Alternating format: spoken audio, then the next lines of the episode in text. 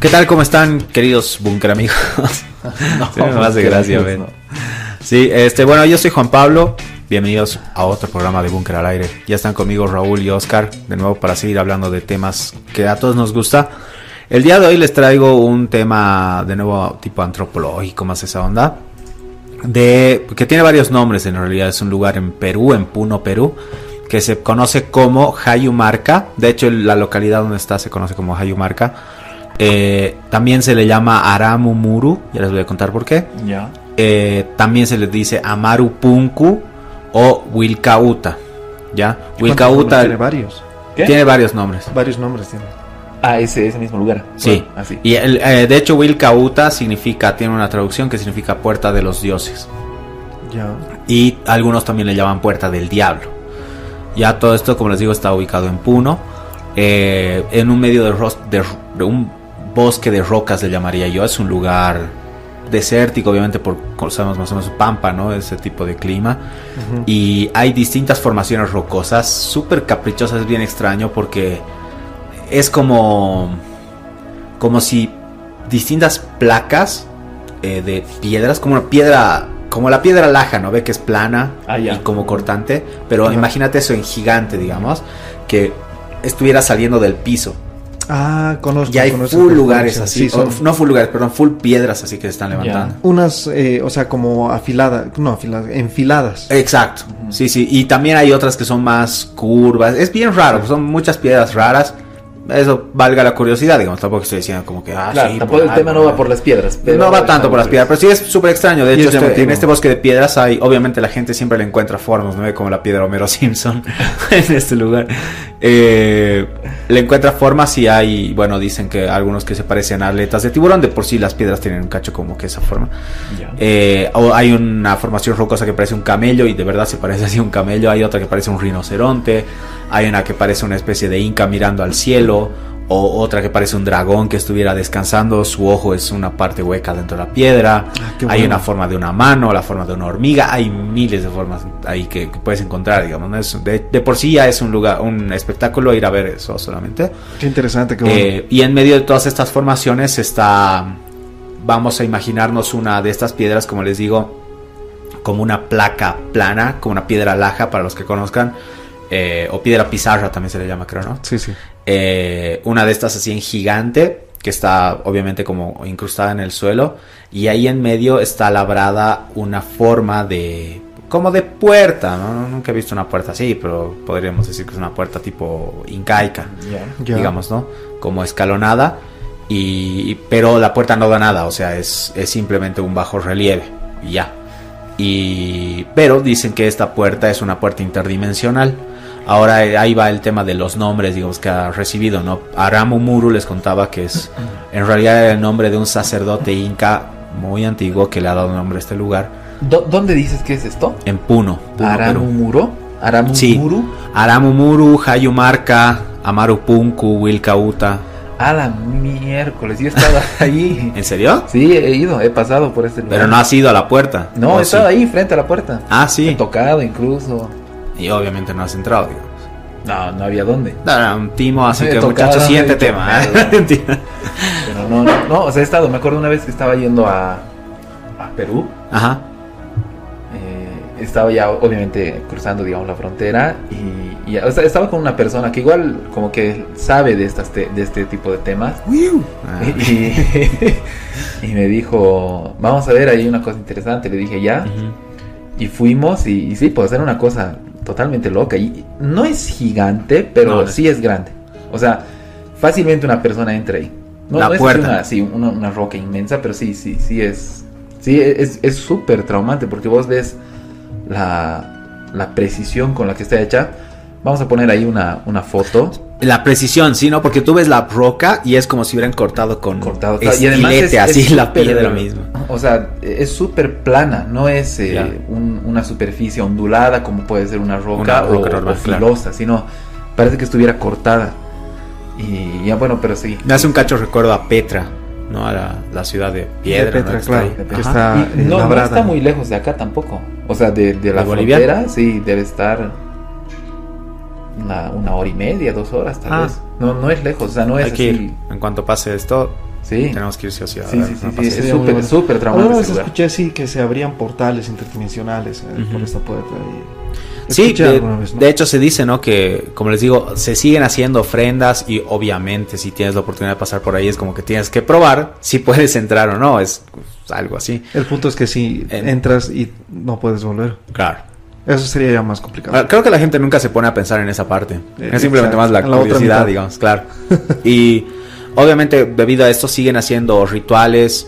Obviamente hay personas que por ahí te toman el pelo y te dicen, sí, conozco el ritual para entrar, no sé qué ¿no? Bueno, pero hay distintos rituales que se siguen manteniendo hasta hoy para poder probar si se puede entrar. De ahí que recibe el nombre de Puerta del Diablo, porque obviamente eran, son rituales paganos que la iglesia ha visto mal desde, desde que los conoce, ¿no? Entonces, como les decía, este, este sacerdote ama Aramumuru. Les había contado en algún capítulo igual de, de Bunker. Los invito una vez más. Yo soy el encargado de invitar a todos a escuchar los capítulos anteriores. ponernos al día. Claro. Los invito a a ponerse al día y escuchar capítulos anteriores. Sigo esperando los resúmenes que les había encargado. Y en un capítulo les contaba que durante la llegada de los españoles en la en Machu Picchu había un disco solar enorme que tenía la forma del sol y que era muy sagrado para ellos y era de oro. Y que obviamente al saber de la codicia de los españoles, dice la leyenda que los sacerdotes escaparon con el sol y esas veces yo les había contado que los sacerdotes se hunden con el sol en el medio del lago y el sol está ahí en medio del lago. Exacto. Esta otra leyenda dice que este disco solar ha sido no, tal vez es otro, no sé, porque en este disco solar, por lo que dice esta leyenda, lo ha llevado solo Aramumuru huyendo de los españoles justamente hasta esta puerta, hasta Hayumarca. Lo lleva y junto a otros sacerdotes que estaban ahí como que custodiando el lugar, presenta el disco a modo de llave y logra cruzar la puerta a otra dimensión donde están los dioses, digamos, ¿no?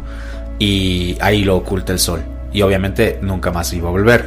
Y de ahí que recibe el nombre de Haramumuru y todo ese tema. Em, bien, el disco solar de oro eh, que presenta Haramumuru para poder ingresar se conoce hoy en día como la llave de los dioses de los siete rayos. Me ha parecido curioso el nombre, tal vez es un nombre simplemente caprichoso, no sé. Y bueno, eh, como les digo, siguen haciéndose ceremonias. Lo, se dice que hay gente que desaparece, que logra entrar y obviamente no, se les ha visto, pero simplemente desaparecen por ese lugar. Entonces se asume que, que por ahí han logrado entrar. Eh, hay un... He logrado buscar... perdón, he intentado... He buscado. he buscado infructuosamente este, el, los datos de un testigo, porque dicen que hace, hace unos 60 años más o menos, por 1950, 1940 aproximadamente, un grupo de músicos estaba tocando frente a la puerta. Uno de los músicos del grupo estaba un poco más alejado y él atestiguó que apareció un haz de luz azul y los cuates desaparecen. Y como que se hubieran entrado y ya, nunca más han vuelto a aparecer. Y él quedó afuera. Y por eso él como que ha podido decir eso, ¿no? Pero... Claro, el atestiguó. He buscado, pero no encontraron ningún, más ningún dato más al respecto, lo siento. Eh, bueno, eso es lo que, como que el último dato de lo que se sabe de esto. Eh, aparentemente, Oscar, como ha, visto el lugar, seguro nos puede contar un poco más. Igual vamos a subir fotografías de la puerta. En la puerta hay una, como un manchoncito verde a cierta altura. Y dicen las leyendas, igual que en este manchón verde había una especie de cuarzo, una piedra especial que servía como llave, entonces ahí tú podías entrar, digamos, ¿no? Pero ahora ya no está. De hecho, y esto se conjunciona con lo que yo les había contado la otra vez, que dice la leyenda que ese, esa piedra que funcionaba como llave la habían retirado y los sacerdotes la botaron al fondo del lago. ¿no? Y está ahí. Claro, ahí Pero que para poder acceder todavía puedes como que for, no forzar, sino utilizar la energía eh, no es cinética, psíquica de la persona, del ser humano, para poder ingresar a la puerta, eh, por la puerta, mejor dicho, em, arrodillándote ante la puerta, poniendo tus brazos como extendidos, porque de hecho tiene la, puerta un poco esa forma, como que es un poco más ancha arriba y más angosta abajo. Sí.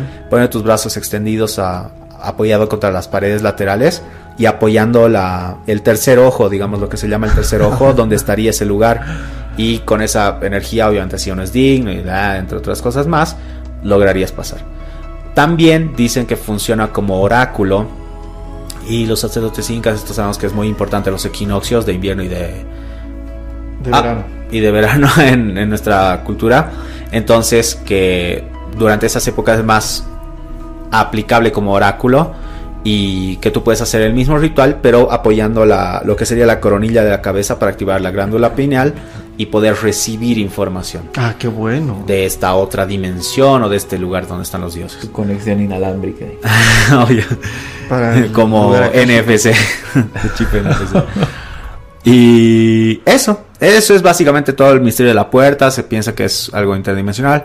Ahora, cerca de la puerta, sí hay un lugar que se llama Ñapúa Iglesia, que también se considera otro tipo de puerta interdimensional, muy, muy parecido también. De hecho, los cortes son hasta más finos de la puerta, es interesante.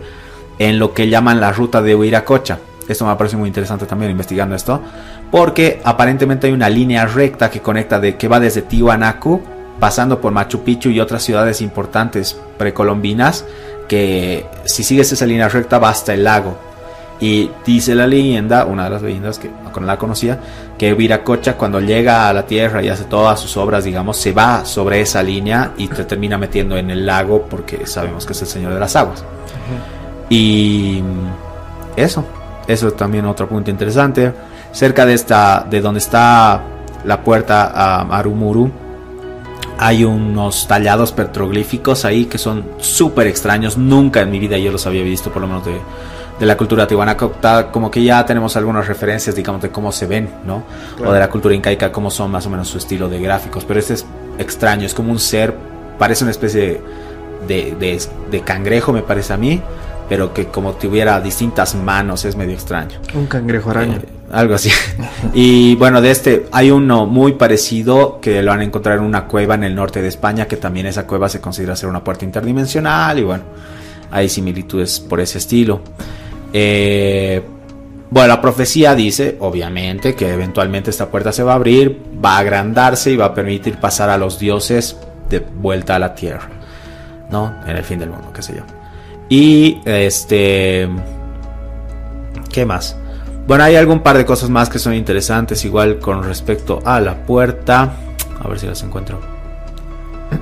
Una cosa que me acuerdo Dale. que como era, o sea, era interesante era de que antes de llegar a la puerta, porque está como que en una, o sea, no, no es plano el lugar, sino es como una subida leve, hay una- una- un ligero, digamos, grado de, de inclinación, y ahí hay como un caminito bien, bien bonito, o sea que igual, obviamente parece que el camino está hecho hace muchos años atrás, y pero es como gradas más o menos.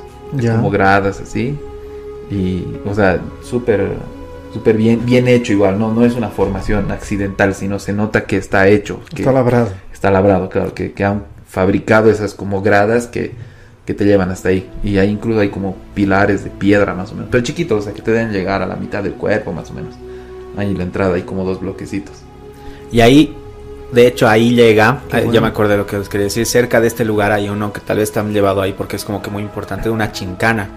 En realidad se, se ve como un túnel así bien. Un túnel. ¿ya? Ya. A mí me parece Ajá. como formado por la naturaleza. Ahora, no sé, los expertos dicen que no. De hecho, la leyenda dice que los incas incluso ya cuando llegaron ya estaba ese túnel formado por alguien más y no saben quién es. Pero dicen que esa es la famosa chincana que llega desde, desde acá, desde Puno hasta Machu Picchu. Y de, de Machu Picchu pasando por ahí llega hasta Teotihuacán mismo. Claro, por... ¿Se acuerdan cuando hablamos igual en nuestra conferencia de la isla del sol de, sobre la Isla del Sol? Que había una chincana que llevaba desde la Isla del Hasta Sol Machu Picchu. Claro. Ajá. Parece que es este túnel que conecta todo eso. Todo ese- Y es- Claro, ahí es como- una de las entradas a las chincanas. Eh, sí, exacto. Ese es Estos túneles. Que, bueno, sí. para los amigos que escuchan que tal vez no, no han tenido la, la oportunidad de ir a la conferencia, la chincana es un túnel que, que une espacios normalmente muy largos, muy extensos, eh, como Juan Pablo dice, entre Tiwanaku y Puno más o menos, o entre Ujú. Tiwanaku y Machu eh, Picchu. Machu Picchu estarían unidos a través de chincanas. Y hay otras teorías incluso que dicen que las chincanas son mucho más grandes, ¿no? O sea, que te pueden llegar a- incluso hasta México, decían. Ah, sí. entre sí. o sea, entre Machu Picchu y las pirámides de México. Habrían chincanas que atraviesan el océano incluso. Es súper interesante, es súper loco ese el tema de las chincanas. Igual cuando lo habíamos hablado también conecta mucho con la, la idea de la de los seres intraterrenos, con varias cosas súper piradas. ciudades subterráneas. Eh, sí, y Eh, bueno, ese, ese es mi tema. Me parece súper interesante. Sí, sí súper, súper bueno. Sí, me acuerdo cuando fui esa vez era, era impactante. O sea, es súper alucinante ver. Porque es más o menos como Tijuana, ¿no? O sea, te impacta la, la uno, la cantidad de piedra que ves. Y dos, la, la simetría con la que está hecho. Porque obviamente, obvia, obviamente, esto se nota que no, no es producto de la naturaleza. O sea, es, o sea, es totalmente evidente que alguien o algo lo, lo ha formado con, con esa, de, de, esa forma, alguien lo ha hecho de esa forma. Qué interesante. Y lo típico de, de todos estos lugares, ¿no? Dicen que en la noche se ven luces, que hay personas que están ahí ah, de la nada tienen visiones de estrellas o de columnas de fuego. Sí, o que escuchan voces ahí, o que sienten que detrás de la pared, de la, de la piedra esta donde está la puerta, como que hubiera algo que no saben qué es. Es medio loco y muy interesante. Qué, bueno. Y es, es full explotado por las páginas. De hecho, cuando buscas esto, lo primero que te sale son páginas de turismo, páginas de turismo de, Perú. Claro, o sea, es un atractivo brutal. O sea, me imagino que lo deben explotar. Claro. Re bien. Qué buen tema, qué buen tema ese. Algún día hay que ir ahí está pendiente. Y encima que dices que no está lejos de... no, no está lejos. O sea, realmente no me acuerdo si es una hora y media, dos, he dicho por decir algo. pero no es lejos, o sea, no es de que tienes que... Pasar la noche viajando. Pasar la noche, no, está... Según me acuerdo, porque también era hace... Siete años ya. Ah, ya. Sí, hace siete años, entonces... Y no tengo muy buena memoria. Entonces, era algo así, o sea, no, no es complicado tampoco ir. Ya. Ya, digamos. La lista. Muy bien, qué bueno. Ok, continuamos con. Ahora vamos a cambiar totalmente de, escenario y de tiempo. Les voy a hablar lo que se conoce como las chicas del radio. Y no me estoy refiriendo al radio, al, aparato o, a la tecnología con la que se emite ondas, ondas de sonido, sino eh, del elemento, del elemento químico, ¿no? El, radio, o como, dijiste también, radium. Los radium, exacto. Radium, de eso, es exactamente eso. Eh, ¿Por qué digo de que nos vamos a, mover de, lugar y de época? Porque esto está, eh, esto sucedió en Estados Unidos, más o menos por los 1920, o sea, durante la Primera Guerra Mundial. Que, eh, bueno, ahí fue que hubo una fábrica de relojes. Claro, cuando acabó la, la Primera Guerra Mundial. No, durante. Porque, de hecho, la Primera Guerra Mundial es de 1914 a 18. 20 y pico, ¿no era? 24. No, ah, no, no, no, al 18. Sí. Esto es más o menos por el 17. un poco antes de acá, Y, o sea, y tiene mucha relación. Porque el. ¿Por qué se llama las chicas del radio? Porque eran mujeres jóvenes de que en su momento trabajaban en una fábrica de reloj. Mm. En el que eh, esta fábrica de reloj eh, vendía eh, relojes con pintura luminosa y esa luminiscencia de la pintura la conseguían del radio.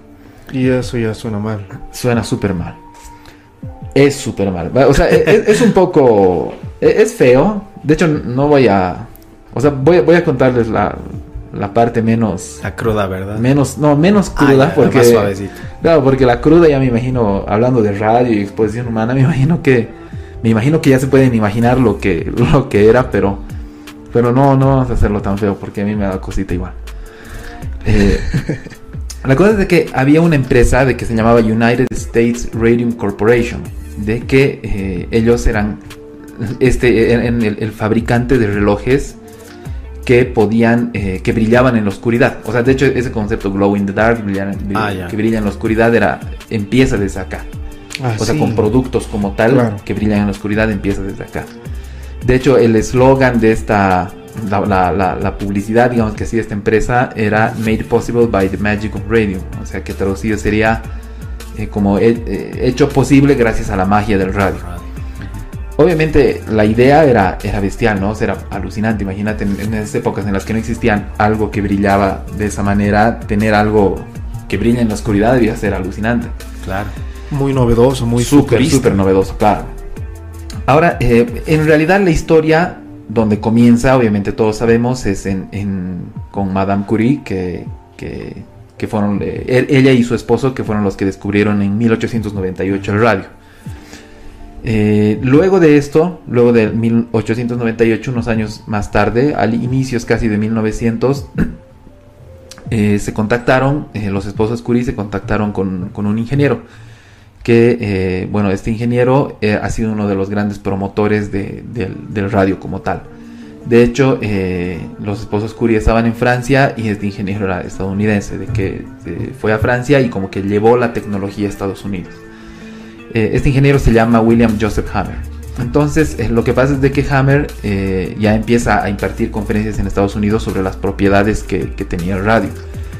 Y o sea, se hablaba muy bien, eh, habían descubierto de que efectivamente el radio podía servir para tratar enfermedades como el cáncer, tumores y todo eso, ¿no? Porque una de las particularidades del radio por la radioactividad es que destruye los tejidos.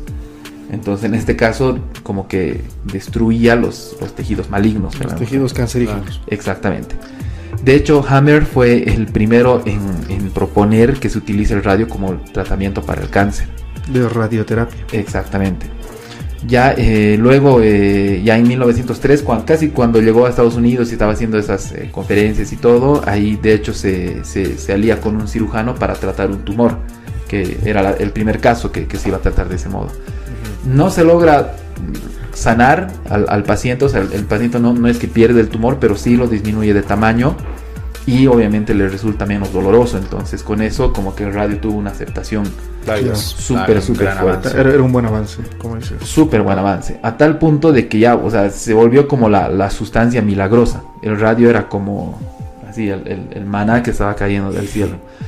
Y era a tal punto, con, o sea, no, no, no, se tenía cierta idea de que tampoco es que era así tan fácil manejar radio pero no se tenía las restricciones que se tienen ahora. O sea, hoy en día, por ejemplo, es imposible encontrar radio en, alguna parte, en la calle, en una tienda o algo así. Claro. como muchos otros elementos de los cuales igual yo quiero hablar acotando ya casi al final, que se considera, oh, wow, mira, hace cosas mágicas. Y seguramente no es tan gratuito, pero vamos a hacerlo de todos. Pero vamos a hacerlo porque no conocemos. Y esas veces estaban en ese mismo punto. O sea, el radio era algo buenísimo, pero no lo conocían a profundidad. Y a tal punto las personas aceptaban y, querían el, radio como tal de que eh, se vendían en farmacias para, para tratar dolencias. Pastillas de radio. Sí, medicamentos, todo eso. De hecho, también eh, se decía de que el, el, radio ayudaba a prevenir el envejecimiento y eh, habían empresas que vendían eh, pasta de dientes con radio. Uy. Habían incluso cosméticos. Para que los dientes te brillen en los Sí, o sea, para que no se envejezcan, ¿no? Los cosméticos, igual me imagino las clásicas cremas anti-arrugas, anti-age y no sé qué. Eh, igual, o sea, er, er, se ponía en cosméticos. E incluso llegaban a vender algunas empresas agua con radios, agua irradiada, claro, para que tomes y te haga bien.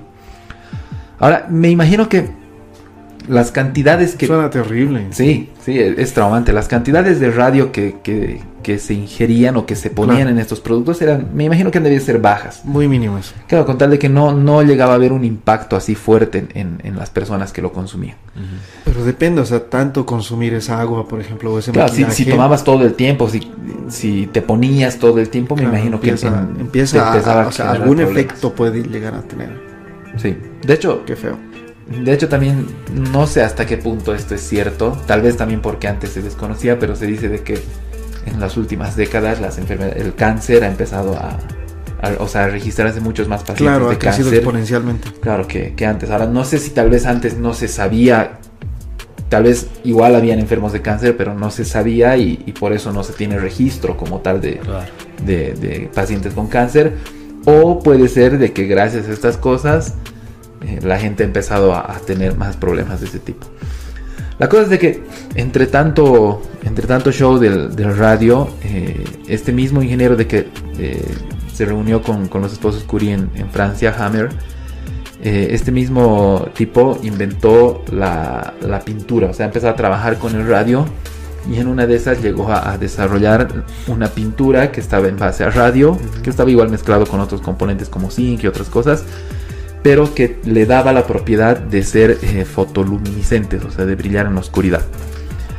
Ya una vez que, eh, este ingeniero descubre esta, esta pintura, o de desarrolla, fabrica, no sé cómo decirle, eh, e, esta empresa que les había mencionado al principio, la United States Radium Corporation, en 1917 eh, se alía con, con, Hammer para que, bueno, no, no se alía, sino como que le compra ¿no? el invento a Hammer para producir eh, una pintura ya comercial que se llama Undark, como, no sé cómo sería la traducción, es como... Desoscurizado. Sí, inoscuro ah, más o menos, ¿no? Entonces, eh, y esta empresa crea esta pintura ya a nivel comercial por, eh, porque tenía un contrato con, el ejército de Estados Unidos. Entonces, el ejército, ¿para qué quería esta pintura? Para eh, poder utilizar en instrumentos como relojes, en los aviones incluso utilizaban en, todos esos instrumentos que tienen ahí en su panel para que puedan ver en, la noche, porque hasta aquel entonces no, no, había, ¿no? Me imagino que tampoco los relojes tenían luz como, como hay algunos para que tú puedas ver. Entonces, eh, obviamente para los soldados, imagínense estar en el campo de batalla donde no hay luz, donde cuando cae la noche es todo oscuro, que puedan ver la hora en su reloj, ser una ventaja claro, una ventaja súper buena ahí en, la guerra, ¿no? Entonces, a causa de eso, es de que esta empresa empieza a, producir esta pintura y empieza con la fabricación de los relojes. Ahora, eh, ¿dónde empieza ya a ponerse un poco, fe, un poco feo a, un poco fea la cosa es cuando esta empresa asegura a, toda a, sus potenciales clientes, o sea, al mercado, anuncia de que los relojes eran seguros porque la concentración usada era tan baja que prácticamente eran inofensivos. O sea, les decía, no se preocupen, pueden usarlo y no les va a hacer ningún tipo de daño. Cuando estaba en la pintura. Claro, cuando pintaban los relojes con eso. Ahora, esto era cierto para los consumidores, ¿no? O sea, las personas que compraban el reloj. Pero, o sea, cuando ya el producto estaba terminado. Pero, pero, no era cierto para las personas que estaban implicadas en el proceso de fabricación. Más específicamente las personas que manipulaban, o sea, que trabajaban en directo con, la pintura. Porque estas personas, sin saber, obviamente, estaban eh, siendo expuestas a cantidades muy fuertes de este material. Y aquí viene también donde, donde esta empresa actúa de manera irresponsable, de hecho de manera de, de, mala fe, como se, se, dice, porque la empresa eh, les asegura a, su personal de que no, no había ningún problema. O sea, pueden usar la pintura, no pasa nada. Entonces así es de que esta empresa recluta un montón de, de, de mujeres jóvenes para pintar, empezar a pintar relojes. Ahora, eh, y aquí empieza a ponerse ya mucho más, más peluda la situación porque eh, obviamente el trabajo, se ubican los trabajos de esas épocas, ¿no? O sea, eran trabajos donde estabas como que todo el día sentado haciendo lo mismo. Entonces estas, estas chicas... línea de ensamble. Exactamente, y, en serio, ubicas miles haciendo lo mismo todo el día. Entonces estas pobres chicas estaban todo el día ahí agarrando pintura que tenía radio eh, y pintando relojes. Ahora, para pintarlo, y esto es algo que, igual todos sabemos, eh, usaban pinceles, eh, lo que se conoce como pinceles de camello, ¿no? De pelo de camello, algo así se, ah, se conoce. Los pinceles. Los pinceles normales. Y obviamente todos hemos pintado alguna vez con pinceles en el colegio y sabemos de que a medida que lo vas usando, no, no con el tiempo, sino ese mismo rato que estás usando, como que se, va, secando la pintura y ya el trazado del pincel como que se vuelve más torpe, o sea, no es tan finito. Claro. Entonces, ¿qué haces para eso? Lo, mojas en agua. con tu saliva. Claro, algunos lo como que lo llegan a chupar ah, sí. y otros lo mojan. Y esto es lo que pasó exactamente con, estas chicas. De hecho, una de las, eh, la empresa misma les recomendaba a estas chicas de que para que puedan hacerlo más rápido, eh, lo mojen, o sea, lo, lo mojen entre sus labios con, su lengua. Entonces las chicas pintaban y lo iban mojando cada cierto tiempo el pincel para que obviamente el pincel cuando, cuando lo mojas así y de hecho incluso con tu boca le puedes dar la forma porque si, claro. si lo mojas en, un, en, un, en agua digamos y después lo pones en un trapo o algo así como que no puedes tal vez darle la forma que quieres entonces con el pincel incluso lo puedes aplastar y, así lo haces de una forma más filosa y el trazado te sale súper bien.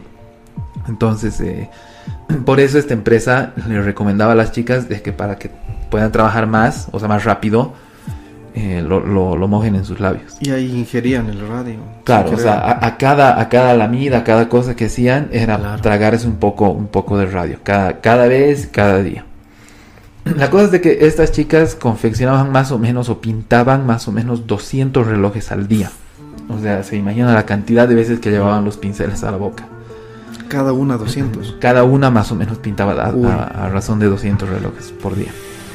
Y una de las cosas que luego se descubrió y que causó mucha indignación igual era de que esta empresa eh, a, a, las mujeres que pintaban mm, así las dejaban totalmente expuestas, o sea, no había ningún tipo de seguridad, de hecho llevar el, el pincel a la boca ya, ya, ya te, te, dice cómo, cómo claro. era, ¿no? O sea, que lo trataban como si fuera agua o una claro. pintura más. De hecho, yo no me metería no, una tampoco, pintura a la boca. Por eso les decía así como lo pones en agua y alguna vez he visto en dibujos animados que hacen eso, ¿no? Pero yo no lo haría. No, yo tampoco. O sea, tal vez hoy en día ya con lo que estamos tan concientizados, ¿no? De, de, que es producto tóxico, de que generación no de cristal. Generación de cristal. Tal vez por todo eso no lo haríamos y lo, lo, pondríamos en agua. Pero bueno, antes sabemos que no eran tan conscientes en esa parte y, y, y le metían nomás.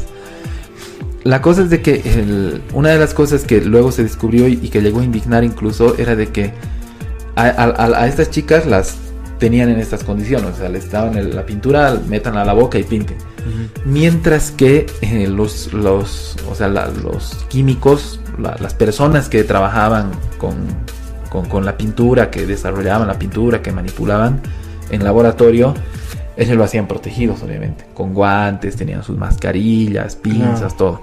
Y a las chicas como que... Qué cobarde. Que hagan. Sí, o sea, e eso es una cosa, la verdad, medio estúpida, ¿no? No, no es...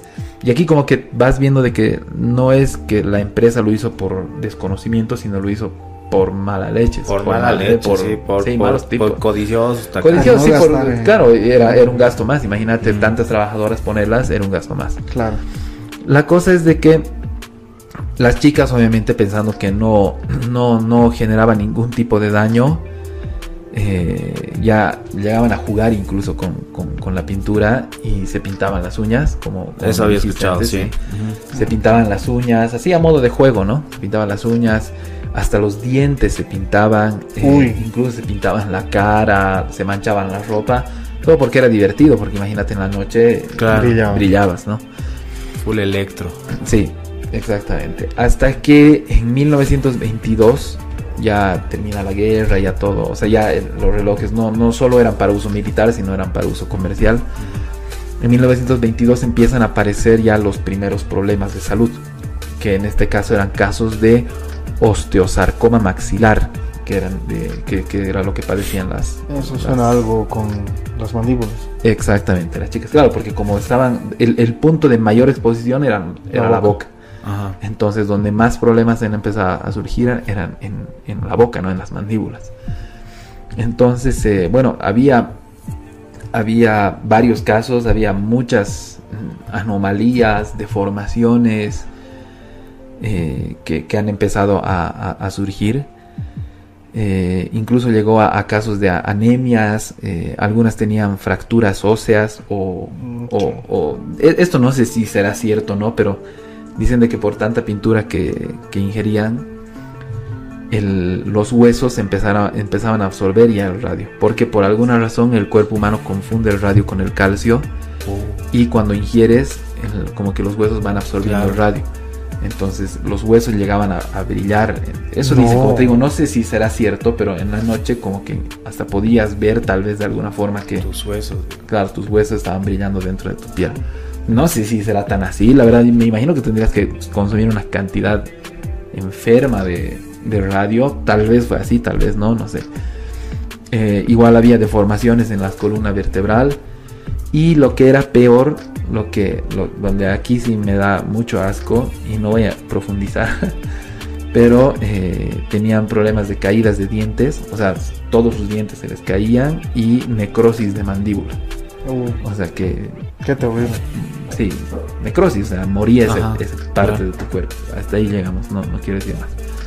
La cosa es de que ya para 1927... Eh, Son algo terrorífico incluso. Sí, sí, es, es, es, asqueroso. En 1927 ya habían más de 50 chicas que habían muerto. Uy.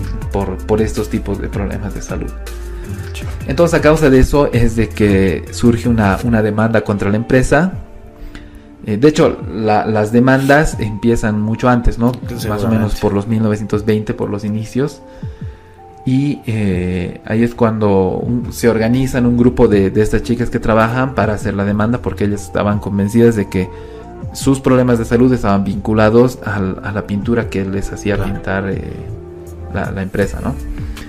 Entonces eh, la empresa muy igual muy muy mañudos, muy mafiosos, intentaban esquivar la responsabilidad o intentaban también como que estirar el proceso. Mm, Porque estos tipos sabían de que estas chicas tarde o temprano se iban a morir.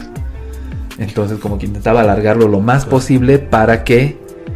Eh, para que para, que, se mueran en el, en, el, en el transcurso y, se acabe el problema. Claro, y no terminen de hacerles el juicio que, estaba. Eh, de hecho, igual la empresa llegó a falsificar informes sobornando a médicos en el que les pedía de que no, no, no, como que no se evidencie de que el problema de salud que tenían estas mujeres era por eso. Era por, la, por el radio. De hecho, eh, hasta llegaron a, a, decir de que, o sea, en los informes médicos que pagaban, llegaron a decir de que la, la condición de salud que tenían las trabajadoras estaba vinculado hacia, hacia la sífilis. ¿Por qué? No entiendo, pero... Alguna vez escuché que la sífilis te producía algo parecido, eh, necrosis, pero no en la boca, obviamente, sino en otras partes. Ya. La entrepierna y demás. Las partes nobles. Eh, era...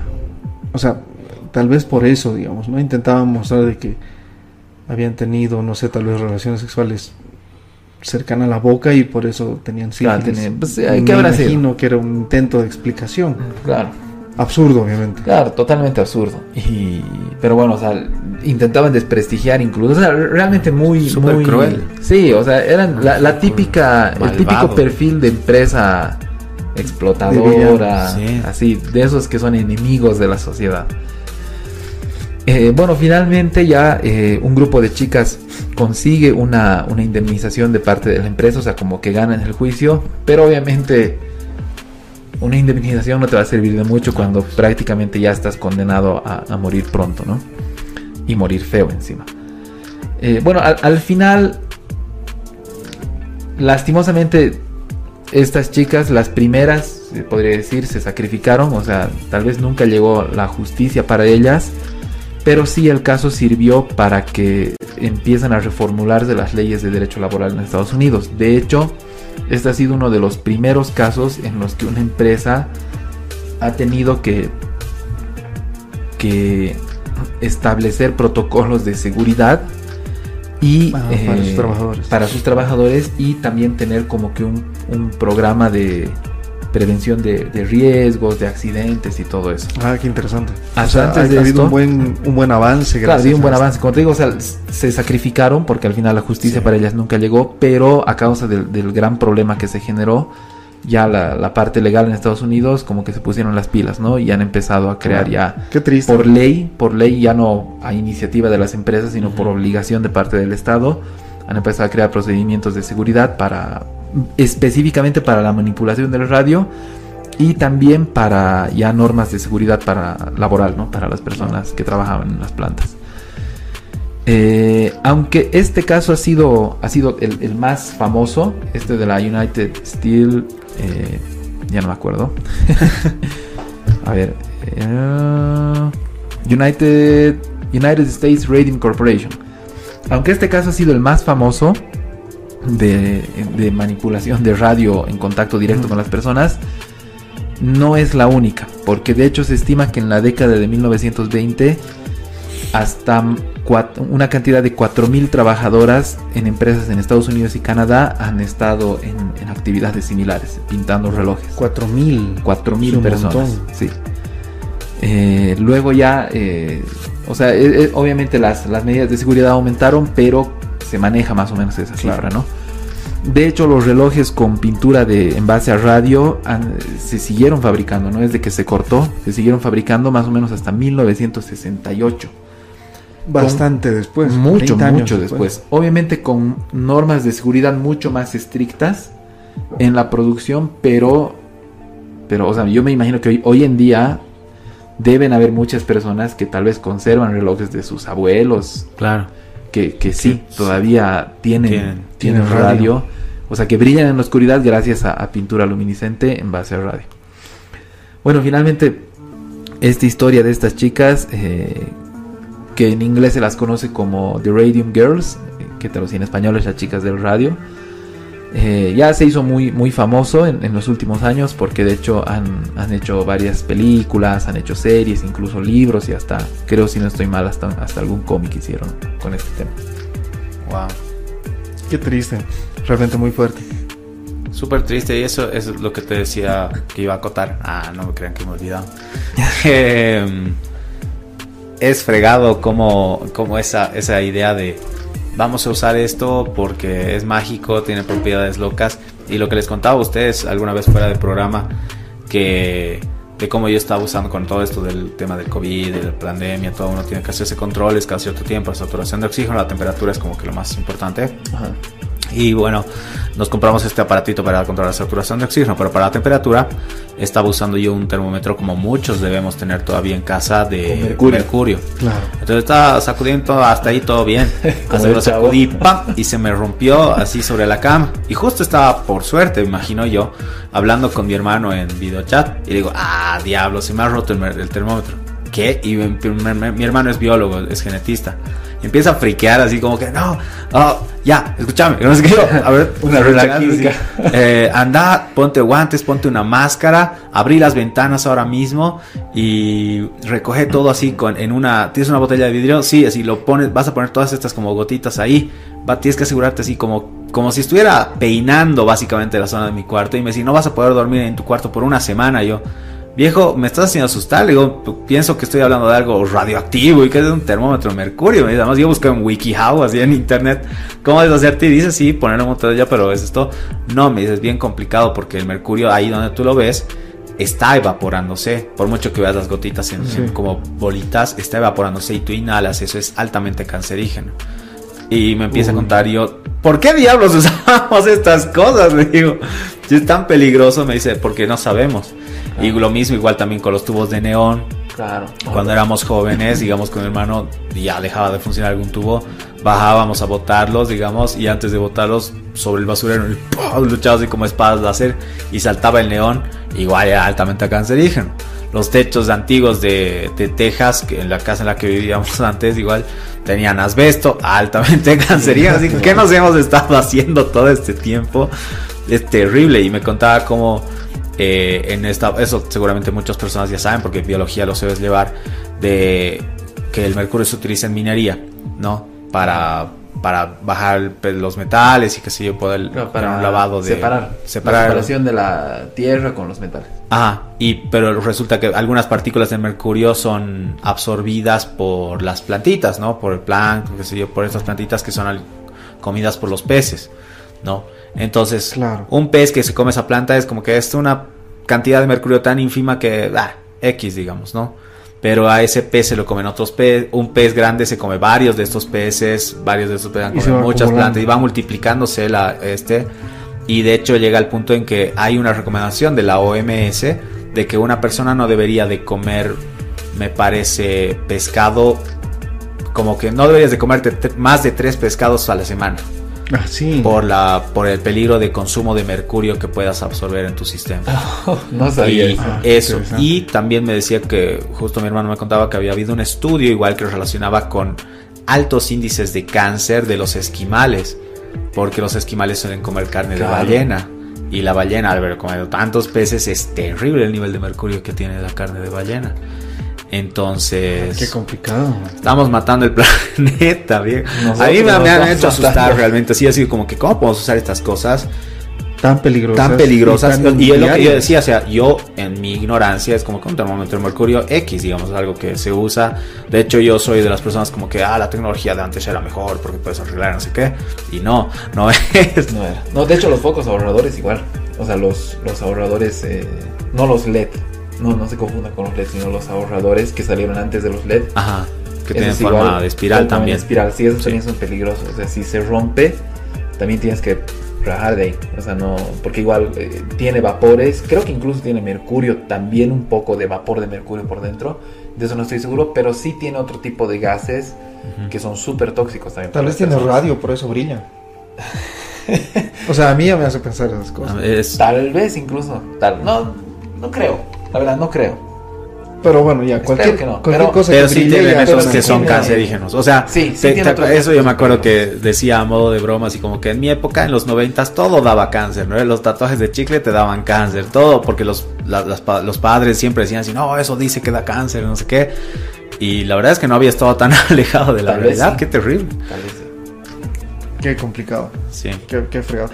Ese como dices Juan Pablo, a veces uno no sabe realmente el, peligro que tienes en, objetos diarios, de, uso diario. Eh, alguna vez yo había visto una fotografía de gente que agarraba mercurio con las manos. Y, o sea, porque era, es llamativo, es... Claro. de hecho, yo, siempre he querido... habían, dice que, o sea, nuestros abuelos, padres de, algunos de mis estudiantes me decían, sí, con, dice que mi papá cuando era chico jugaban así con, ah, mira qué bonito, así con, se forma bolita, ¿no? y te paso, ahora me pasas. Claro. Y dicen, no sé cuán cierto será, pero que el mercurio incluso puede ser absorbido por la piel eh, vía cutánea. Podría ser absorbido y, obviamente eso... Eh, sí, puede ser absorbido porque eso me decías, como que tú lo ves ahí, pero sigue evaporando eh, y no ves eso. Entonces, de hecho, pues Troy ya ha tenido que botar mi edredón al final. Ah, ¿En serio? sí, sí, a ese nivel. Ay, qué bueno. Qué complicado. Bueno, me río, pero es una risa de nervios, Diego. ya. Eh, ahora nos vamos con las curiosidades. Estamos con curiosidades para los que tal vez no saben qué es una curiosidad. Son notas cortitas que duran 25 segundos. Empezamos en orden de Juan Pablo, Raúl, Oscar. Vamos ahí en ese orden. Vamos. Un, dos, tres. Bueno, en 1879 eh, ha sido introducido en Estados Unidos una sustancia para tratar la adicción a la morfina, que era la cocaína. ¿En serio? Claro, sí. Ha comenzado así para tratar la adicción a la morfina. ¿Alguna vez has escuchado eso? O sea, ¿eso era por la guerra federal? Eh, no lo sé. Eh, es por la guerra federal entre el norte y el sur. Ya. Y los soldados heridos obviamente les inyectaban morfina. Claro y tanto inyectarles morfina por las heridas han empezado a ser adictos y el tráfico de morfina era espectacular. Ah, y entonces ahí apareció un tipo, un eh, creo que era psicólogo si no me equivoco, y él dijo, hay una sustancia que le podemos dar a la gente que le produce efectos parecidos a los de la morfina, pero no es tan destructivo. Todavía no sabía que era tan destructivo. no es tan adictivo. no va a hacer tanto daño. Y le metieron cocaína. Qué fregado. De hecho, la vendían la cocaína como solución a la adicción de la morfina. Qué, horrible. Bastante. Ya, vamos. Gracias. Ya, esta es aclaración. Antes, estas mis curiosidades van a ir como que en fila, porque están una tras relacionadas una tras otra. Mucha atención entonces. Sí. ya vamos, una, dos, tres. La erupción volcánica más letal de toda la historia, apuesto que muchos no sabían cuál es, pero provocó lo que se conoce como el año sin verano. En 1815 el monte Tambora hizo una erupción en Sumbawa, que era una, es, o sea, ahora es una isla de, en Indonesia, y los historiadores lo consideran como la erupción de, eh, una, eh, la erupción más mortal porque llegó a matar a más o menos 100.000 personas inmediatamente. Wow. ¿Qué pasa rato por así? O sea, peor que Krakatoa. Mucho peor. O sea, eh, digamos, muy bien documentado se tiene el Krakatoa, ¿no? Como, como Krakatoa pero este era mucho más porque Krakatoa creo que llegó a, a, matar a 30.000 o 20.000 personas, creo. Sí, algo así, borró poblaciones enteras. Este 100.000 personas. No, imagínate eso. De manera inmediata. O sea, Claro, no, poco, poco. Imagínate las consecuencias posteriores. O sea, por ejemplo, personas que inhalan eh, las cenizas que se mueren semanas después. Tranquilo, vamos a llegar a eso. Vamos. Una, dos, tres. Ya, yo les hablo del demonio de Dover en Massachusetts, Dover, en una localidad, en 1972, el 22 de abril, un par de muchachos dijeron de que vieron una, un ser monstruoso, enano, con aspecto humanoide, piel grisácea, cabeza gigante, largos dedos, ojos amarillos. Parecía que no tenía ni boca, ni nariz y ni oídos visibles. O sea, si, si nos ponemos a analizar, prácticamente vieron un gris. Claro, sí, muy parecido. Eh, es, un gris y es parte del folclore norteamericano ya. El demonio, de, Dover. Pero es prácticamente, como les digo, un gris. Un extraterrestre. Sí, no. Mm. Toda la descripción coincide. Vamos, mapa, una, dos, tres. Bueno, esto capaz que ya lo saben porque es un clásico, clasicón de los boomers. que la distancia de los brazos de, con las manos estiradas, de un, desde el índice, dedo índice hasta el otro índice, es la misma altura que tienes de pies a cabeza. Sí, sí, eso he visto algunas veces. ¿En Es serio? exacto. Sí, como por ahí el hombre, el hombre de Vitruvio también detalla eso, pues, las proporciones. O sea, soy tan alto como la punta de mis brazos. Como tan anchos tus brazos. No, imposible. Soy un enano. Es así, Uno pensaría No. así, sí. pero es que no estás contando un cacho tu cabeza también. Tu tórax. ¿En serio? Ajá. Ya, voy a... Vamos a someterlo a prueba, pero Vamos a someterlo vamos a a prueba. medir. Yo he visto varios que lo han sometido a prueba y sí, es exacto. Ya, a ver, vamos a medir. Oficialmente, yo mido más o menos unos 73, 74. Chicas, sí. Vamos a ver si, si el ancho de mis brazos miden... Lo miden mismo. eso. Ya, ok. Ya. Bien, ah, Raúl, ¿no? No, ¿Oski? Oski. yo. Vamos, una, dos, tres, ya. Continuando con el tema del volcán, debido a los efectos secundarios eh, que se extendieron a todo el mundo, ha habido muchas más personas que, que- que murieron porque el- esta erupción de Tambora provocó que eh, durante tres años haya cambios climáticos en el mundo. O sea, el mundo en todo ese tiempo se enfrió y cambió por completo. Esto también trajo de consecuencias bestiales en cuanto a lo que es cosechas eh, y consecuentemente tiempo. ¿Sigo o no? Y consecuentemente... Hambruna. O sea, eso Claro. ha, ha devastado lo que eran las cosechas, ha generado hambruna desde Asia hasta Europa y América. Por eso se le ha llamado el coso sin verano, ¿no? Que era El año sin verano. De hecho, la cifra de muertes estimada Total. total es de alrededor de un millón de personas. Wow. Y si a esto se añade el hecho de que a causa de esta erupción, que ha provocado cambios en la, en la temperatura, eh, se desencadenó la pandemia mundial de cólera. Porque Estaba a, un poco a menor temperatura se desarrolló como que una nueva cepa de, de- de la- del, Ah, del cólera. para la que la gente no estaba Ajá, preparada. la gente no estaba preparada y como el mundo bajó la temperatura, se esparció la cepa y eso se llevó a doce- de- decenas de millones. O sea, Wow. 100 mil en el primer golpe. Y si contamos el- Claro, el tema del, del cólera, son millones, muchos. O sea, Cientos muchos de millones. Cientos de millones. No, no sé si cientos, Qué pero guaso. decenas de millones al menos. Y yo escuché alguna vez que era como 200 millones de personas más o menos que mató el cólera. Va. Tal vez cientos. me hace pensar que de ahí ha salido la teoría del supervolcán, ¿no? ¿Ve? Que dicen que es uno de los posibles fines del mundo. Claro. Mm, Supervolcán o supervolcán. Bueno, hecho, esto está muy casado con mi curiosidad que les comento ahora. Ya, vamos. Eh, todos sabemos de que la teoría más extendida de desaparición de los ex- eh, extraterrestres, diciendo, desaparición de los dinosaurios hace 65 millones de años es un asteroide que ha chocado en lo que ahorita es Yucatán, México, ¿verdad? Ya. Pero lo que nunca nos hemos puesto a pensar es el terremoto que ha provocado, qué magnitud tenía. Y es 13 grados en la escala de Richter. Uy, Imagínense un terremoto de bichos. 13 grados. Y para, eh, no sé, las personas que tal vez no, no han escuchado esto antes, un grado en la escala de Richter, o sea, un grado más, significa que es 36 veces Tiempo. superior al anterior grado. al anterior. O sea, un, Un grado terremoto grado 4 es 36 veces más fuerte que el grado terremoto tres. grado 3. Claro. Y así, entonces Creo que hasta ahora de los que más, más devastadores que hemos escuchado es grado 5, ¿no? Me parece. Eh, no, en. Chile fue 8.1 8. Wow. y en Japón no recuerdo ya, pero es algo parecido, creo que 8.6. Bueno, pero 13. Ahora, imagínate 13, o Claro. sea, si son cada punto son 36 veces más. Imagínate el, el- No, o sea, no es, no es más 36, es por 36. exactamente por Valga la 36. aclaración. Wow. No es, digamos, 36 por, no sé, hay 5 puntos, digamos, 36 por 5 y sumarle eso. Claro, Si no, no, tienes que sumar por 36. exponencialmente. Ahora, eso me hace pensar también de que, y hay otras teorías, lo que Oscar contaba, de que en realidad fue un supervolcán el que hizo desaparecer a los dinosaurios, igual eh, con un efecto muy parecido al que sería el asteroide. Claro. de haber eh, eh, oscurecido los cielos y eso ha quemado las hierbas, o sea, ha Cambio quemado- climático. ha todo. matado las hierbas y eso ya obviamente poco a poco a toda la cadena alimenticia. Claro. Qué fregado. Sigamos. ¿Me toca? Vamos. Sí, Ok. Ya. Bien, yo también voy a hacer una curiosidad conectada porque no solo ustedes pueden hacer eso. Y la anterior cl- clásica, sí, el anterior programa había hablado sobre. Estoy en otro trabajo. Este, había hablado sobre los estornudos, ¿no? Un estornudo viaja en tu boca a más de 100 kilómetros por hora. Ah, hablábamos sí. de eso.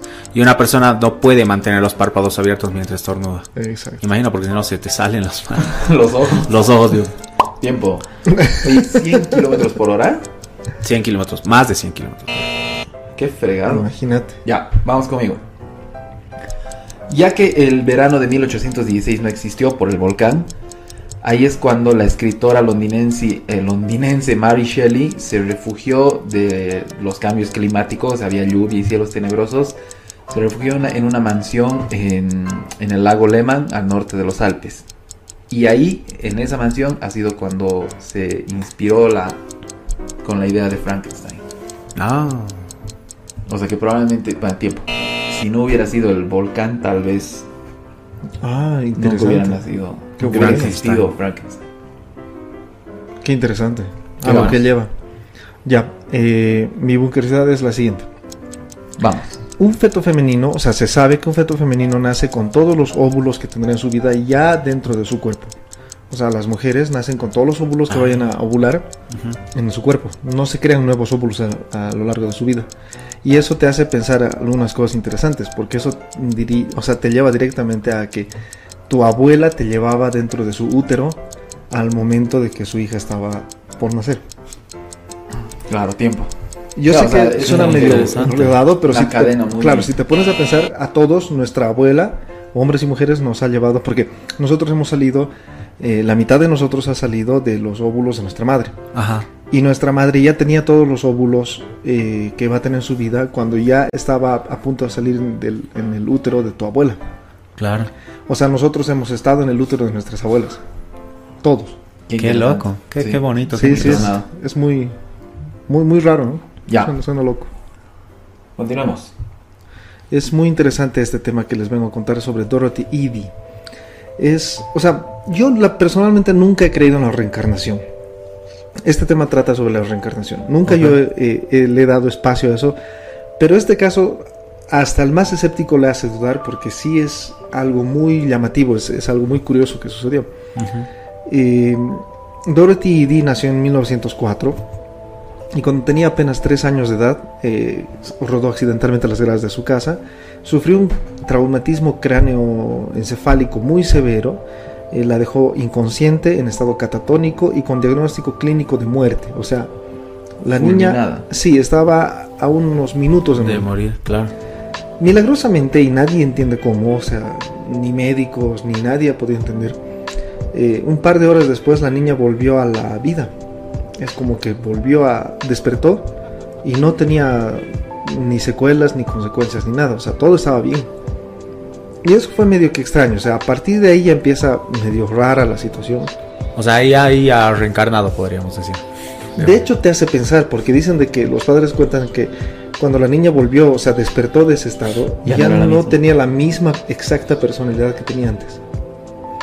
Y algunos incluso han llegado a decir, o sea, los que creen en la reencarnación y defienden el- el- esta teoría de la reencarnación, dicen de que sí, efectivamente la niña murió, pero algún espíritu de alguna manera se apropió del cuerpo, no dejó que muera, y cuando despertó fue como que se hubiera reencarnado recién en la niña. Ok. Eh, al principio no pasaba nada realmente extraño, más allá, como les digo, de un ligero cambio en su personalidad. Pero con el transcurrir de los días, la niña comenzó a tener sueños muy recurrentes, muy extraños. Y le decía a su madre de que tenía eh, sueños con edificios enormes, con columnas y con estatuas, que ella no, o sea, No la no familia, había visto. claro, nunca habían ido a un lugar, no habían visto. De hecho, como les digo, imagínense esto, era en 1904, o sea, ni siquiera es que había televisión, Claro. como para que ella haya podido ver un, no sé, documental, una película o algo. Pero ella tenía estos sueños muy recurrentemente.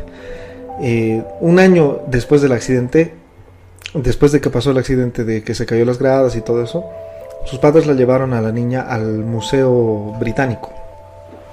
Y tan pronto ingresaron a las salas de, a la- al área de las salas egipcias, eh, la niña Dorothy se soltó de la mano de su madre para correr desesperadamente hacia las estatuas y, y besarles los pies, exultantemente, y afirmaba con una sonrisa en toda su cara que al fin estaba en su casa y estaba rodeada de su gente. Wow. Y la niña tenía cuatro años en ese entonces. o sea, Eh, como que ha debido reconocer todo lo que Exactamente, de hecho le decía a su madre, esto es lo que yo vi en mis sueños y lo que yo no entendía, no te podía explicar bien. Ajá. Pero eso era lo que ella veía desde, desde, desde que tuvo el accidente, ¿no? Desde esa vez obviamente la niña mostró un afanado interés en, en el antiguo Egipto, a tal punto de que visitaba el museo casi cada día, porque ella decía, al fin yo me siento en casa cuando estoy en el museo. Iba casi cada día y de hecho recibió las primeras nociones de lectura de jeroglíficos del afamado Ernest Wallis, uno de los egiptólogos más grandes que ha existido. Y en 1930, cuando ya, bueno, ya se dedicó a la egiptología y era estudiante de egiptología, viajó por primera vez a Egipto y allá se casó con un egipcio. Ah. Eh, con otro Obsesionada con, con Egipto. Todo es de Egipto. Sí, sí. Egipto este, Egipto Ella empezó otro. a Casarte tronar, con Egipto de una vez. Y eh, con él tuvieron un hijo que se lo que se bautizó, o sea, lo bautizaron como Seti. Se llamaba Set. su hijo, Seti. Ah, Seti. Y desde ese entonces ella misma, Dorothy Edie, se hace llamar como Om Seti, que en Egipto, egipcio antiguo significa madre de Seti. Ok. Eh, y ahí todo ya, eh, cuando ella se mudó a Egipto y empezó a vivir ahí, los recuerdos y las, la- los sueños fueron mucho más fuertes, mucho más intensos. Y ella ya empezó a recordar muchos más detalles de su vida pasada, lo que hacía, a qué se dedicaba, cómo pasaba el día y todo eso. Dorothy Edie afirmaba ser Ventresi, o sea, su nombre cuando Real, era, según ella, era habitante de Egipto, era Ventreshit. Eh, era- y era una sacerdotisa y sirvienta de la corte de Set, Set- Seti I, Ah, segundo faraón de la dinastía 19, hijo de Ramsés I y Sitra. Y además ella contaba de que, de hecho, ella llegó a ser amante del faraón. Eh, mantenía encuentros amorosos ocultos con el faraón. Y eh, hasta el día de su muerte, eh, Dorothy Edie en 1981 vivió en Abidos, que es una ciudad egipcia, y trabajó codo a codo con otros afamados egiptólogos, Selim Hassan y Ahmed Fakri. Fue la mujer, de hecho, fue la mujer, la primera mujer empleada en el Consejo Supremo de Antigüedades de Egipto y ahí se desempeñó como asistente de investigación arqueológica. O sea, la mujer le dedicó absolutamente todo su, toda su vida, su vida. a, a- Su a segunda vida. desempeñar es- Ah, a, su anterior vida. sí, es, eh, o, o sea, es medio complicado eh, realmente darle un sentido, un hilo conductor a todo esto. ¿no? sí.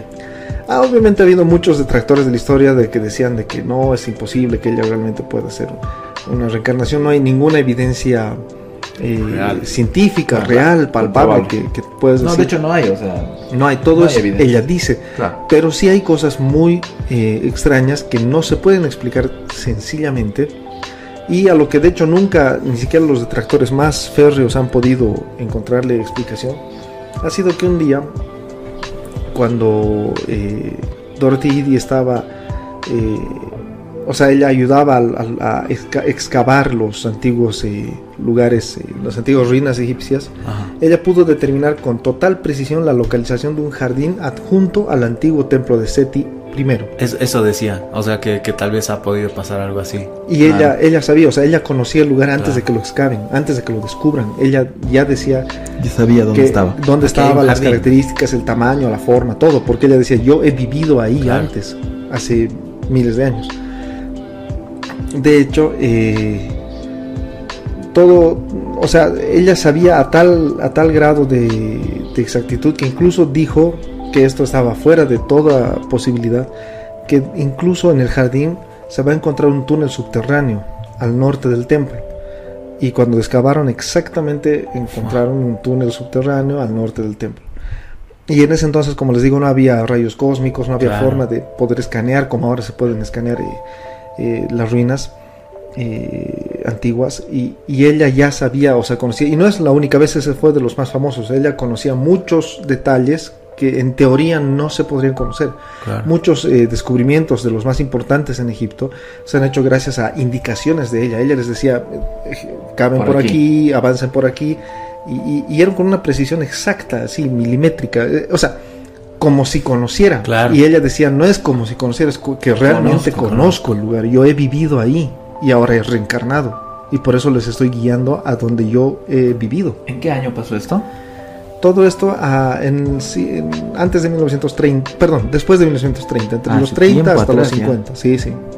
O sea, como les digo, ni siquiera habían Claro, la tecnología como para poder... engañar, poder Ah. eh, hacer alguna cuestión por ahí. Qué loco. Es, es muy, es muy, es, es muy. Me han hecho más preguntas y como que todos los misterios de Egipto que hoy por hoy no conocemos, yo le habría hecho todas esas preguntas. de hecho, le, hicieron. Todo. Le, hicieron. Y ella. Interrogatorio a la Mara. Claro. Hay muchos libros que ella ha revelado. Lo, o sea, lo voy a buscar, de verdad. Lo malo, lo malo de esto es de que muchos lo toman como literatura fantástica. Claro, como que no cree, pues. puede, llegar a, caer incluso dentro, dentro de eso. Porque sabes que yo conozco un caso que no lo he visto particularmente, pero me han contado acá en mi familia, de un sobrino que igual a sus 4 o 3 años, tal vez un poco más changuito, eh, me lo, de nuevo me lo ha contado mi prima, que, que le contó a ella, ¿no?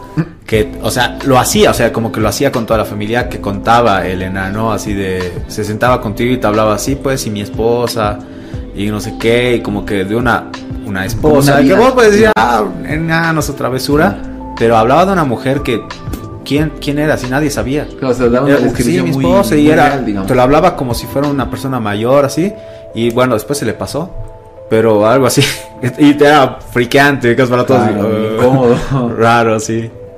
Oye, qué loco. Es, es muy loco. E, este es de los casos más avanzados en este caso, pero sí es común escuchar cosas como dice Juan Pablo. O sea, eh, alguna vez escuché de una niña que estaba en un automóvil y a sus padres, no recuerdo en qué carretera, creo que esto era en Colombia, y les dijo a sus padres, eh, en, esta, en esa esquina eh, fue el accidente, les dijo. Y ellos, y la niña era pequeña, 3, 4 años tenía. Y, la, y los padres le miraron extraño, extrañados y le dijeron, ¿qué accidente? Donde yo morí, les dijo. Qué feo. Y, luego de eso, claro, y los papás se quedaron extraños, pararon el coche. En adopción, horrorizados, de miedo. Pararon el coche, eh, fueron. no han ido a la esquina. Claro, sí, o sea, querían revisarla a la niña, no sé, y, o sea, cuando pararon el coche y volvieron a ver a la niña, que estaba en el asiento trasero, estaba dormida. O sea, parecían de ellos, dicen, no sabemos si es que nos habló dormida o después de decir eso se durmió, no entendemos. Qué horrible. Yo nunca hubiera ido por esa esquina. claro, claro. De hecho, ellos dicen que sí, desde esa vez les daba miedo pasar por ahí. Mirar a tu hija, de hecho. es un fantasma. Qué, cosa más fea eso. Claro, es. Y como les digo, yo nunca le he dado espacio a esto de la reencarnación. Sí, yo, tampoco, pero Muy serio, pero... pero hay ciertas cosas que no se explican de otra manera. Yo creo que hay cosas así, porque igual alguna vez igual he tenido algunos sueños como que de la guerra o cosas así, que es irrecurrentes igual, pero escenarios que los siento muy reales, digamos, ¿no? Entonces tal vez digo vidas pasadas. No sé, siempre me ha, llamado la atención, por lo menos me parece interesante la idea. Y como te digo, si hay libros de esta mina, de hecho yo los voy a, voy a buscar, los voy a leer. Sería muy interesante. Qué bregado. Bueno, excelente tema. Qué buen tema, sí, bueno, bueno para cerrar. Es, es, te hace pensar muchas cosas. Realmente te hace replantearte algunas, algunas ideas que tienes sobre... Es que todo esto viene de, desde una visión muy occidentalizada. Justamente eh, de, sobre esto eh, hablaba, reflexionaba ayer. Tenemos una visión muy occidentalizada eh, a causa de la modernidad. ¿no? Tenemos una sola vida, tenemos un, solo tiempo aquí, de hecho hay o sea, tú te metes a, este mismo YouTube, te metes, o sea, no a este, te metes al YouTube, te metes a cualquier red social y hay un montón de mensajes relacionados que te dicen, eh, la vida es corta, la vida, solo tienes una oportunidad, solo tienes un tiempo, pero eh, si nosotros analizamos desde una cosmovisión diferente, eh, situada en el otro extremo del mundo, más propiamente de China, India y demás, del Oriente y demás, eh, esta vida es solamente un, como alguna vez escuché para, eh, para un budista, decía, esta vida solo es una hoja más dentro del libro de tu existencia. Claro. Tenemos muchas hojas y cada vida eh, es, es, solo una hojita dentro de un libro muy grueso. Entonces, y, y, dependiendo de lo que tú hagas en esta vida, tú vas a ir ascendiendo o descendiendo en la siguiente. Y ellos lo veían como que por ejemplo, o sea, si vas descendiendo eh, en esta vida eres persona, si hiciste muchas cosas malas, entonces en la siguiente vas a ser, no sé, por decirte, una vaca. Claro. Eh, vas a ser un cerdo. Y luego, cada vez, claro, o sea, seres con menos conciencia. Eh, justamente. hay niveles, ¿no? Exactamente. como que siete niveles, creo. El segundo nivel son como los animales.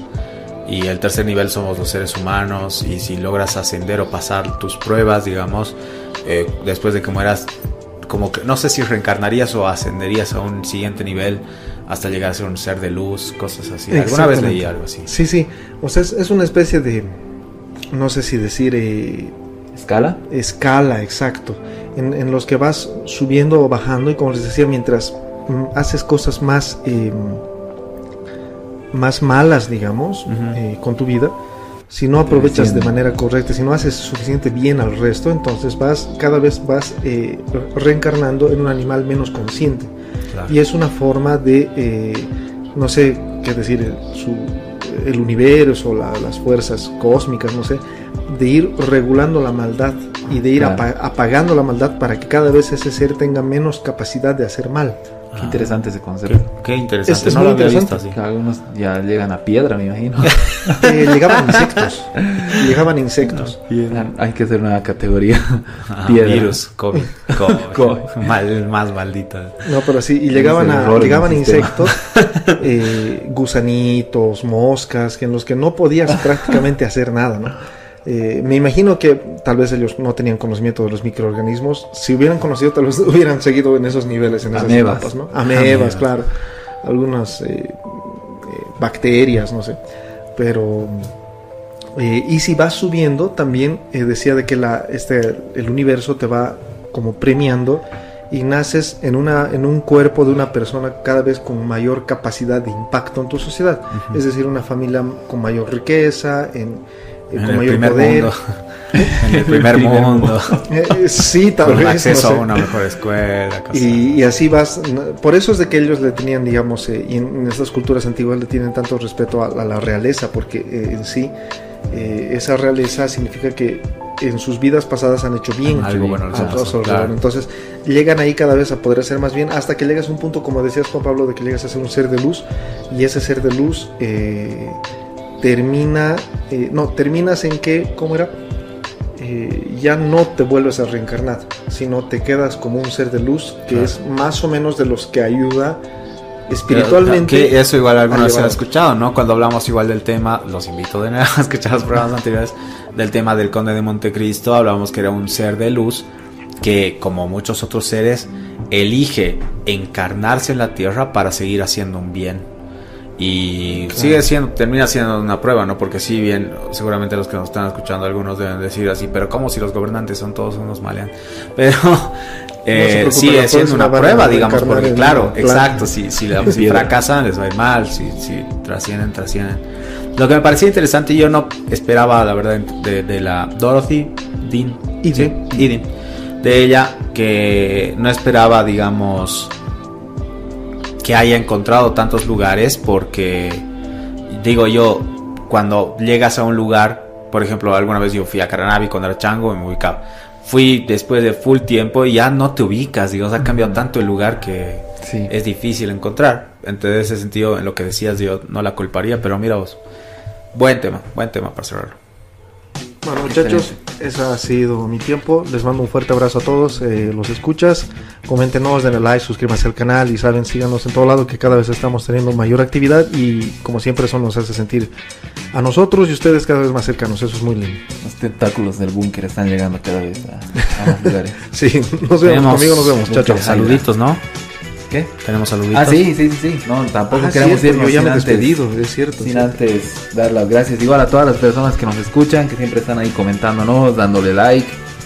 Eh, por ejemplo, José Eduardo Choquehuanca, que siempre ahí se manda sus, resúmenes que están buenísimos. Sí, sus resúmenes son geniales. Sí, sí, excelente. Igual, eh, bueno, a Félix, a Félix Nina, Mónica Pérez, Mónica, Mónica recuerdo que ella se inventó el término bunker lover. Oficialmente la primera bunker lover. La primera bunker lover. Eh, no sé, a mí me encantó ese término. Tiene el, es el mejor. El título honorífico. De, sí, Mónica, muchas gracias. Es realmente muy, ha sido muy, muy lindo ver eso de que, eh, o sea, alguien del, del que comenta y se le ocurra ese término. No sé, a mí me pareció genial. Bueno, yo estoy muy feliz. Un saludo igual a Natsumi, que también nos ha mandado, comentarios por la página de Facebook. Sí, Natsumi. Y bueno, en general a todos, gracias por, gracias por el aguante. Y sigan escuchándonos, recomiéndenos a, a todos si les gustó, a sus amigos, si se los desgustó, recomienden a sus enemigos. Excelente. Bueno, muchas gracias. Ha sido esta nueva emisión de Búnker al Aire. Nos vemos en la siguiente.